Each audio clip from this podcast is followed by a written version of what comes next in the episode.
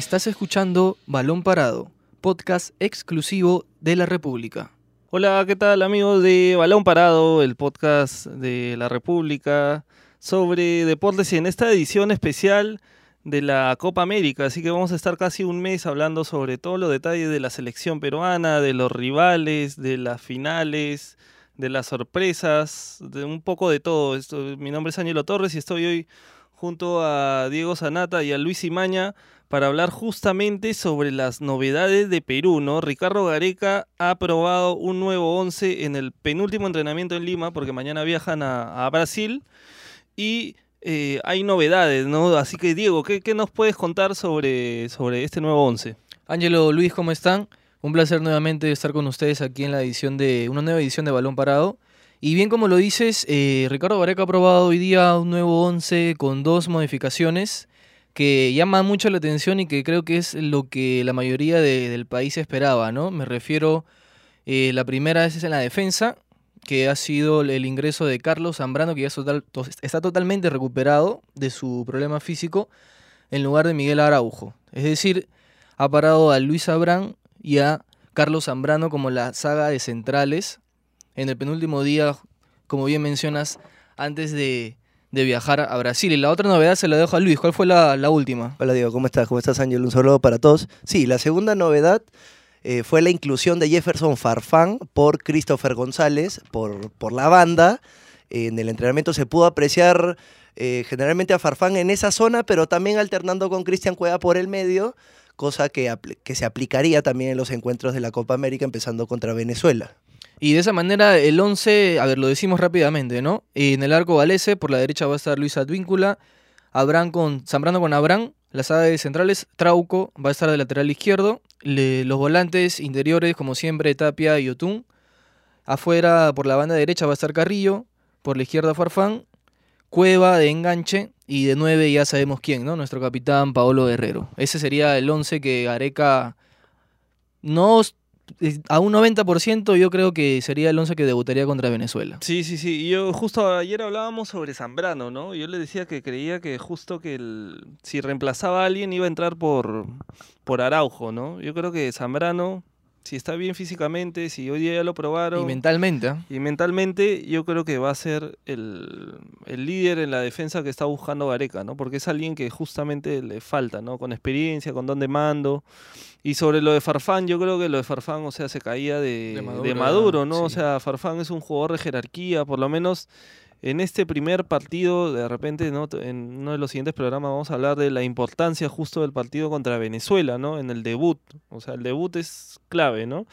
Este, pero que Farfán esté en el 11 yo creo que es una, es una buena noticia. Ahora lo está tirando por un costado, ¿no? Por la izquierda, aunque está cambiando posición con Cueva, ¿no? Por, por momentos para que se asocie con Paolo. Yo creo que sí, que tiene que, que Farfán hay que aprovechar el, el, momento que está atravesando, ¿no? Los que están mejor son los que tienen que jugar. Sí, además Farfán, esa posición no es para nada extraña para él. Él en el Lokomotiv eh, ha en varias ocasiones por las bandas. Y a pesar de su edad, a pesar de que tiene 34 años, una edad que para un futbolista se puede decir que, es mayor, eh, aún mantiene ese, ese estado físico envidiable, envidiado por muchos. Así que, mm, sin importar cuántos años tenga, es muy probable que complique en varias ocasiones a, la selección venezolana. Ahora, yo quería hacerle una consulta a los dos. ¿Qué es lo que ustedes ven particularmente que Farfán le puede aportar de diferente a la selección, no? Porque muchos mucho los pegan esos dos amistosos eh, yo quería saber de ustedes eh, qué opinan de, la, de esa inclusión de Farfán, qué es lo que él le podría aportar de diferente, ¿no? ¿Qué gana Perú con Farfán en la cancha? Bueno, para empezar, lo que, lo que yo percibí en el partido con Colombia fue una ligera inferioridad física, cosa que con Farfán se puede equiparar. Farfán es un jugador fuerte, es un jugador que, que, que, que puede aguantar el balón, puede marcar la pausa y además de fuerte también es veloz, entonces puede puede ser eh, peligroso por las bandas, tiene buen pie, puede aplicar buenos centros, puede ser una variante en los tiros libres, sin contar que también podría subir un poco y acompañar a Pablo Guerrero de, como un segundo punta. Entonces es, es polifacético. Sí, sí, sí, definitivamente, ¿no? O sea, te da varias opciones, Jefferson en ataque, tiene este, es, veloz, desequilibra por un costado, eh, aparte que sabe asociarse con sus compañeros, ¿no? Es un jugador que definitivamente te da jerarquía, ¿no? Porque quieras o no, una cosa es que, que, que esté Guerrero y que esté Farfán en el, en el equipo titular, ¿no? Jugadores conocidos inter- internacionalmente, que han jugado en Europa, que se han ganado un nombre, que han conseguido un montón de títulos. Y, y te da eso un poco de, de respeto, ¿no? De, repe- de, de repente, ¿no? Así que los, los rivales, este, de repente también los pueden mirar diferente por justo porque empiecen los dos, ¿no? Porque arranquen los dos. El partido contra Venezuela, como les decía, es, es clave y. Perú ya se va se va despidiendo poco a poco de, de Lima. Ya mañana va a empezar a, a, este a va a viajar rumbo a, a Brasil para ultimar todos los, todos los detalles del- de la Copa América. Y también ayer por la noche se daba la noticia de, de la convocatoria de, de Yosemir Bayón, alguien que, que de repente por ahí se mencionó mucho a Alexis Arias, se pensó en Beto da Silva, hasta Benavente, creo que hablaron por ahí en algún momento. Pero Yosemir Bayón, que la verdad que pasa un gran momento en Chile, se terminó metiendo en, en la lista de convocados. Ahora, ¿por qué Gareca elige a Bayón y no elige a otros chicos? Eh, efectivamente, la sorpresa, ¿no? Que nadie lo tenía, creo que ha sido la de, la de Bayón, que ya lo anunciaron ayer en la noche, muy tarde dicho sea de paso. Eh, muchos nombres estuvieron voceando y parecía seguro Alexis Arias, ¿no? Luis que ya todo el mundo lo daba por seguro. Sin embargo, Areca sorprendió llamando no a un jugador de, carácter ofensivo, como es el caso de Paolo Hurtado, que es el que está perdiendo el puesto por lesión, sino a un jugador, eh, a un volante interior, central de recuperación como es Yosemir Bayón, que bien ha mejorado y ha subido mucho su nivel en la Universidad de Concepción. Y a muchos le ha llamado la atención eso, ¿no? ¿Por qué Gareca llama a un volante central y no a un jugador defensivo? Bueno, también probablemente Gareca se, se haya dado cuenta que las variantes que tenía, sobre todo para la volante de marca, eran pocas. Eh, re- haciendo un recuento, solo estaba Renato Tapia y, y Pretel. Y en adición podías poner a Anderson Santamaría, que lo probó contra, Cos- con Costa, contra Cont- Costa Rica. Así que seguro se dio cuenta de que necesitaba una variante más. Y en el caso de Bayón, ver, que probablemente eh, dio sorpresa, obviamente, porque hace tres años que no había sido convocado a la selección, pero su presente es bueno. Su presente en la Universidad de Concepción, desde que, desde que fichó por el club chileno a inicios de este año 2019, ha jugado 12 partidos por la Liga Chilena, ha marcado un gol. Ajá. En cuanto a torneos internacionales, ha jugado seis partidos de Copa Libertadores, también ha marcado un gol. Entonces, probablemente es uno de los que mejor presente tiene en esa posición. Y es uno de los que de los peruanos en el extranjero que más minutos tiene acumulado. Ahora, yo la pregunta que yo les quería hacer a ustedes es ¿era necesario que alguien que un jugador se lesione para que Gareca se diera cuenta que faltaba otro recuperador? Y si no se lesionaba Hurtado, el equipo seguía igual. Gareca se iba a dar cuenta igualmente de que le faltaba otro contención o no. Claro, lo que pasa es que igual ya la lista ya estaba dada, ¿no? O sea, ya estaba hecha. Si no se lesionaba ningún jugador, no podías hacer ningún cambio. No es que ya yo quiero este, poner a otro jugador en su reemplazo, ya las reglas este, te impiden hacer el cambio por una cuestión de táctico, ¿no? O sea, este, este cambio es un cambio de urgencia, ¿no? Claro, no Porque hay- se ha lesionado Hurtado. No hay otra forma, solo tiene que No. haber una lesión, si no, no se puede convocar a alguien más. Sí, sí, sí. Así que, a ver, Gareca intentó buscar algún alguna este variante en lugar de de, de Bayón, no, de, de Tapia, ¿no? De Tapia. Y probó a Santa María ahí. Mm, Santa María hace varios años que ya no juega en esa posición, ¿no? Así que quieras o no, igual. Sonó El- un poco improvisado ese, el- el- ese cambio. Sí, probablemente no, no era lo, lo ideal, ¿no? O sea, yo creo que, que personalmente creo que se tuvo que sacrificar a uno de los defensas, no sé si a Santa María o al mismo Callens, para que entre un volante extra, ¿no? Para que entre un hay volante muchos extra. centrales, muchos defensas ahí. Hay muchos, hay cinco centrales. Bueno, Abraham puede jugar como lateral izquierdo, pero es muy probable que sea la pareja de, de centrales con, con Zambrano. Y, y igual creo que por ahí hubiera sido bueno, bueno, ya lo, lo hemos hablado en otros programas, ¿no? Que esté Beto da Silva, ¿no? Sobre todo por el tema de que está, mm, o, o hay que buscar una variante en el ataque, ¿no? Porque Guerrero hasta ahora parece como un jugador que no tiene reemplazo, ¿no?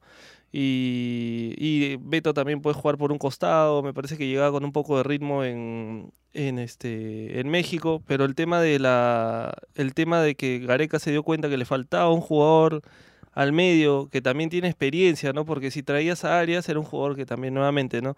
Ha jugado una o dos veces con Caso Perú. similar al de Pretel, ¿no? ¿no? Una o dos veces con Perú, que no tiene tanta experiencia, vas a jugar una Copa América. En cambio, Bayón ya es un jugador que Recorrido. tiene recorrido, experiencia, sabe manejar los tiempos, ya ha jugado en la selección varias veces. Así que yo creo que eso termina pesando para que el elegido sea Bayón y no sea otro. Claro, y hay que recordar que Bayón jugó la Copa América 2015. Ricardo Gareca ya lo conoce a la perfección. Entonces ese también es un plus. Sí, es cierto. eh, Y igualmente creo que hay que aprovechar mucho el presente que tiene Bayón, que viene atravesando en Chile, donde ya inclusive el presidente de Universidad de Concepción, si no me equivoco, dijo que dos equipos de grandes ¿no? de Chile están tras sus pasos. Y se han animado a decir que uno es Colo Colo de, de Sala, justamente su ex entrenador en Cristal, y el otro es la U de Chile. Así que creo que nadie puede estar en desacuerdo con esta convocatoria de último minuto ¿no? de Gareca. Porque Bayón se ha ganado su convocatoria pese a que no fue en una primera instancia. Ahora, ¿qué cosas debe resolver Perú de cara al debut de un Venezuela que, que ha venido muy bien, ¿no? Que le ha ganado en amistosos anteriores a Argentina, ahora le ganó a Estados Unidos, lo goleó 3 a 0, que está apostando por una generación que, que la base es más o menos esta sub-20 que llegó a la final, ¿no? De, del, mundial del mundial de la categoría, ¿no? O sea, tiene varios jugadores de esa de esa selección. Dudamel le ha puesto otra actitud y otra le ha, le ha inspirado este otro otro semblante a, a Venezuela. Incluso ayer ha dicho que esta va a ser la primera selección que va, a- va a lograr la clasificación en un mundial, ¿no? Así que en realidad está poniéndose él mismo la valla bastante alta. Bueno, también en caso aumenten los cupos al, al Mundial, sería más probable que, que Venezuela pueda conseguir eso. Ahora, en, en tema de la selección peruana, para mí hay dos puntos débiles o, o dos puntos vulnerables que, que se han visto en estos dos últimos partidos. Uno de ellos es eh, cuando la selección ataca al rival y por alguna situación pierden el balón, los, los contragolpes les cae, les cae fatal a la selección se ha podido ver no solo con Costa Rica y con Colombia, también en los anteriores partidos, por ejemplo, contra El Salvador. Ahora, otro punto también es el, cuando el rival te presiona desde la salida, cosa que se vio contra Colombia, pero en varias ocasiones se vio en aprietos cuando Colombia comenzó a cerrarle los espacios a los, a los zagueros, a los laterales. Entonces esos son dos factores que, que Ricardo Gareca tiene que corregir. Tiene que haber un balance entre la defensa y el ataque. Sí, tal cual como lo dices Luis, y también yo agregaría un poquito eh, en la línea defensiva, ¿no? Y creo que se ha dado cuenta por el, el cambio que ha hecho con la inclusión de Zambrano, que Araujo y Abraham contra Colombia la pasaron fatal, ¿no? La pasaron fatal. Eh, brindaron muchas licencias. Y creo que, como también ha dicho Ángelo en alguna oportunidad, faltaba una voz de mando, de experiencia, que diera otro semblante a la selección, ¿no? que transmitiera seguridad. Ya sea Zambrano o el propio Santa María, creo que uno de los dos debía ser titular y debería ser titular en el inicio de la, de la Copa América junto ya a Abraham, que es en este caso, y a eh, Miguel Araujo. Y ahora en el aspecto ofensivo sí también, eh, como tú bien lo dices, cuando tapan más que nada Yotun perdemos esa, esa conexión ¿no? con, con los jugadores de arriba. Pero para eso se es el primer pase. ¿no? Sí, eso. Y, la- y ya las selecciones saben. Colombia se dio cuenta, a Yotun lo sacó del partido que terminó siendo expulsado. Eh, pero para eso tiene que aparecer Tapia, Cueva tiene que re- retroceder varios metros, pedirla más, jugar más con sus compañeros. Creo que tiene que aparecer otros, otros jugadores que puedan decir, eh, aquí estoy yo, ahora vamos a jugar de esta manera, yo me pongo el equipo al hombro. También hay que recordar que, no sé si concuerdan ustedes, pero a ver, eh, en comparación de cuando clasificamos al Mundial, hay jugadores claves que han bajado su nivel, ¿no? No es el mismo nivel de Cueva, no es el mismo nivel de Flores, De Carrillo. de Carrillo, o sea, son momentos, ¿no? Y creo que Gareca ha tenido que trabajar mucho para que, a ver, anímicamente y físicamente estén a tope, ¿no? ¿A cuánto falta para la Copa América? Unos días nada más. El sábado juega Perú, el viernes es el- la inauguración y juega Brasil también. Así que ya no falta nada en realidad. Y para cerrar un poco ya el, el tema, a mí me preocupa bastante los laterales. Sobre todo en el tema defensivo, ¿no? Porque creo que cuando tenemos la pelota y se proyecta Advíncula o pasa a Trauco Sí, o da un pase sí Trauco, saben, o sea, la gente está, este, está tranquila porque sabe que son jugadores veloces, rápidos, dinámicos, precisos. Pero el tema es que cuando nos agarran mal parados y cuando van por los costados, no sé si es solamente un tema de vocación defensiva de ellos, porque definitivamente no tienen la misma vocación defensiva que, que de ataque, o si es también que falla en la labor táctica Perú y no apoyan, en estos casos sería Carrillo o Flores o. Canchita, ¿no? Por los costados, ¿no? Porque finalmente si te van dos contra uno, es muy probable que pierdas, que pierdas este, la jugada o pierdas la marca, ¿no? Sí, y ahora otro punto, eh, creo que nos falta banca, honestamente. Con la inclusión de Farfán en el 11, posiblemente ya de titular, el primer cambio de Gareca ofensivamente, siempre y cuando se necesite, va a ser Ruiz Díaz, pero si después de Ruiz Díaz, ¿quién más está? ¿Quién te Antes, puede dar otras cosas? Uno de los, de los primeros cambios también era Hurtado y ahora que está lesionado Ajá. en el ataque ya no va a haber mucha variante. Y como tú dices, por ejemplo, Ruiz Díaz también es uno de los de las piezas de recambio de Gareca, pero pero a, a Ruiz Díaz lo usan más que nada de punta, no tanto no tanto por los extremos. Entonces ahí, ahí Claro, va a ya faltar con gente. el, con el ingreso de Ruiz pasaría un 4-4-2, ¿no? Que también se podría dar con Farfán y Guerrero arriba, creo. Sí, también, también se ve la posibilidad de jugar 4-4. Yo creo que en algún momento en la Copa América se va a va a jugar hacer. 4-4-2, ¿no? Sí. Van a tirar a Cueva a la izquierda y va a jugar Farfán y, y Guerrero este, muy cerca en el ataque, ¿no?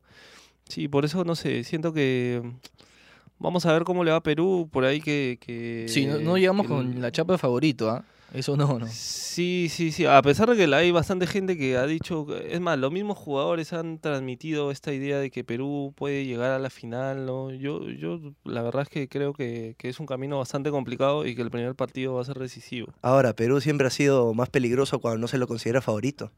Cuando, cuando Perú tiene, tiene la- las de ganar en el papel, ahí es donde se generan algunos inconvenientes y, y algunas derrotas de paso. Sí, se peca de, de triunfalismo, ¿no?